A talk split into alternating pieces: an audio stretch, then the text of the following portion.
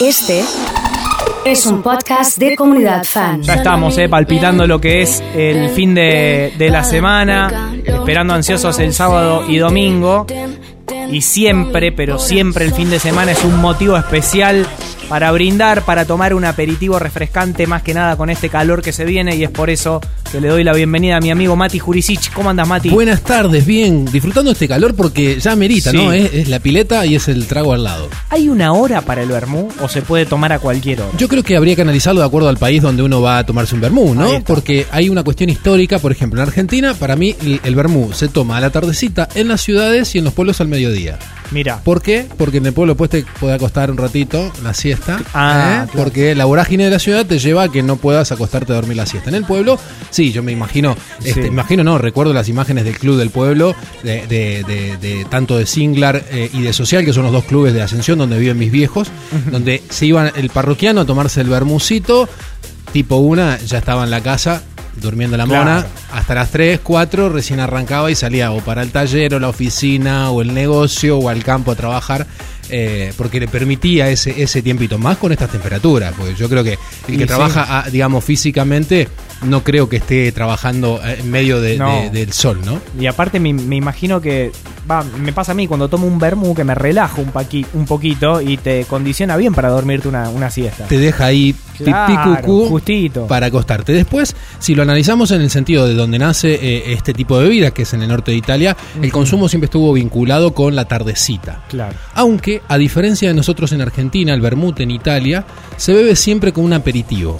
Viste que recién hablábamos fuera del aire que vos el vermut, digamos, te pasa mucho más rápido porque parece como si fuera una especie de gaseosa. Bueno, para resumirlo, el vermut es un Sí. producto que tiene a es base de vino, o sea, por, por normativa de regulación de elaboración se tiene que agregar 75% mínimo de vino en composición y el otro 25 puede ser agua y alcohol con infusión de hierbas aromáticas, que es justamente el perfil, ¿no? Que, que uno cuando prueba un vermut dice, tiene hierbas y es amargo, bueno, esto es un vermut. Claro. Y eso, es, digamos, si uno declara, por ejemplo, en etiqueta la, la palabra roso, tiene que tener una, una determinada cantidad de azúcar regulada. Tiene que poner 150 gramos de azúcar por litro, que son, digamos, hablando a grosso modo, unos 15 grados Brix, que es 4 grados Brix más que una gaseosa promedio. ¿sí? Ah, está bien. Usted lleva, lleva su. O sea, claro, lleva azúcar y si uno lo piensa como una gaseosa, bueno, en algún momento eh, en los 70 en Argentina se le decía que el vermut era la gaseosa de los grandes. claro, claro, ¿sí? es verdad. Y, los odiaban y de esa manera lo, lo- lo tenías. Lo que pasa es que se, se esconde bien en el vermú lo dulce, porque tenés la tónica que,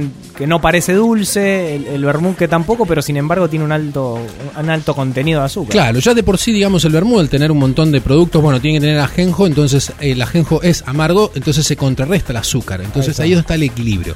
Entonces los italianos, volviendo un poco a, a la parte de, Sí. de Milán y de Turín, ellos no suelen beber bebidas tan, tan dulces en ese sentido, entonces la equiparan con el agregado de algún bitter o algún este, aperitivo de características amargas, como por ejemplo Campari es por ahí el, la- la- el- el casamiento más famoso, que si uno se va a, a- a Turín se llama Torino-Milano y si se va a Milán se llama Milano-Torino o Mito porque es el combo de el vermut rosso que nace en Turín con el aperitivo Mirá. este, bitter rojo que nace en Milán. De ahí el color. Ese es claro, son vasos cortitos, como si fuera una especie de Negroni, pero sin la parte del gin, como digamos para que te ubiques mentalmente Sí, cuál sí, es sí. el perfil de, de sabor y obviamente mucho más dulce. Ahora, si nos vamos para España, nos cruzamos a, a los vecinos que están al ladito, en España se suele acostumbrar a beber el vermut solo Mira. con un pinchito de aceitunas y alguna rodajita de un cítrico.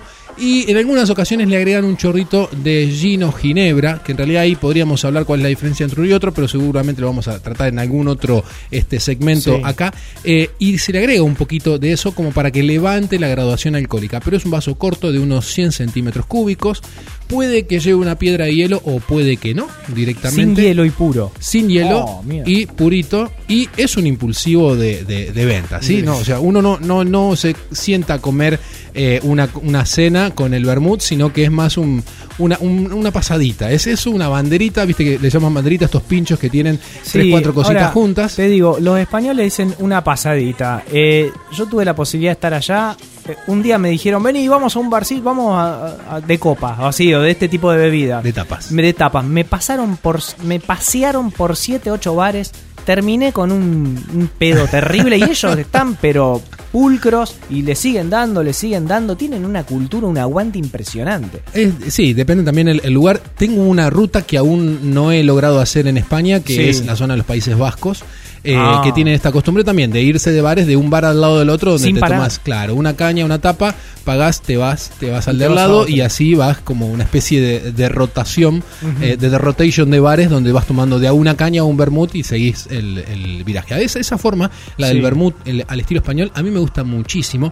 Sobre todo si tengo además la posibilidad de tomar un vermut español, que mm, a mala suerte en el mercado argentino no hay muchos en nuestras góndolas, porque bueno, básicamente nunca se, se trajeron. Ahora, hace un tiempito, ahora unos dos años, hay uno de Reus que se llama Isaguirre, que hay varias de las, de las, de las líneas que están muy, muy lindo, pero si te fuiste a, Ita- ah, perdón, a España o tenés a alguien que te pueda traer eh, el vermut a mí me gustan en realidad todos, pero hay uno eh, que se llama Cori, que es un vermut que le hacen al, al, Museo del Vermut de, de Reus, que es, Sí. digamos, viste, el Museo de Vermut son estos lugares que se montan gastronómicamente, pero que tienen un, un un chiste alrededor de, del- de la acumulación de objetos antiguos. Claro. Eh, y, y ellos tienen una marca propia que se llama Cori, que es un producto relativamente económico dentro del mercado, cuesta alrededor de 5 euros. eh, un vermut de 5 euros es un vermut bastante económico y me parece muy, muy rico. Y ahora, si me vengo a la Argentina, bueno, también hay una- un horario de consumo muy fuerte todavía en España, es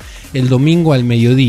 Eh, en algunas localidades todavía es fuerte el ritual de la, de la, de la liturgia, de la misa. Después de misa se van a, a tomar el vermut. Yo veo, sigo muchas de las marcas este, Sí. españolas de vermut y veo que publican en su Instagram, venía a tomar el vermut a la hora de, la- de- de- después de misa. y Después de misa. Claro, es algo que a- acá no lo veo eh, cotidiano. Y acá, bueno, acá siempre se mezcló con soda. Y en los pueblos tirando al sopladito del ferroviario que era con un chorrito de Fernet, que en realidad era el Fernet primero, la soda después, levantaba la espuma y la espuma la matabas Con con, vermut rosso o con gancia, que gancia técnicamente no es un vermut, pero digamos podríamos andar en un perfil bastante cercano. ¿Qué vermut recomendás para este fin de semana? Si hay que ir a salir a comprar uno. Ah, qué pregunta, ¿eh? Qué pregunta. tengo que irme a lo, a la- a lo comercial. Yo creo que las tres, las tres marcas que tenemos hoy, Sí. comerciales grandes en la Argentina, tanto Martini, Cinzano como Carpano, son tres productos muy buenos como para arrancar. Si no conoces el vermut, cualquiera de los tres, en sus versiones rosso, no vas a quedar mal parado. Si te gusta el vermut y querés ir a algo un poco más jugado, a los perfiles más oxidados y más amargos, Punemes creo que es el vermut de aquellos que somos más o gastronómicos o fanas del vermut. Quesito o salame. Siempre. Listo. Los dos. Perfecto, excelente. Muchas gracias, Mati. Por favor. Ahí pasaba Mati Jurisic eh, con las recomendaciones que nos hacen poner un poquito de agua en la boca para este fin de semana.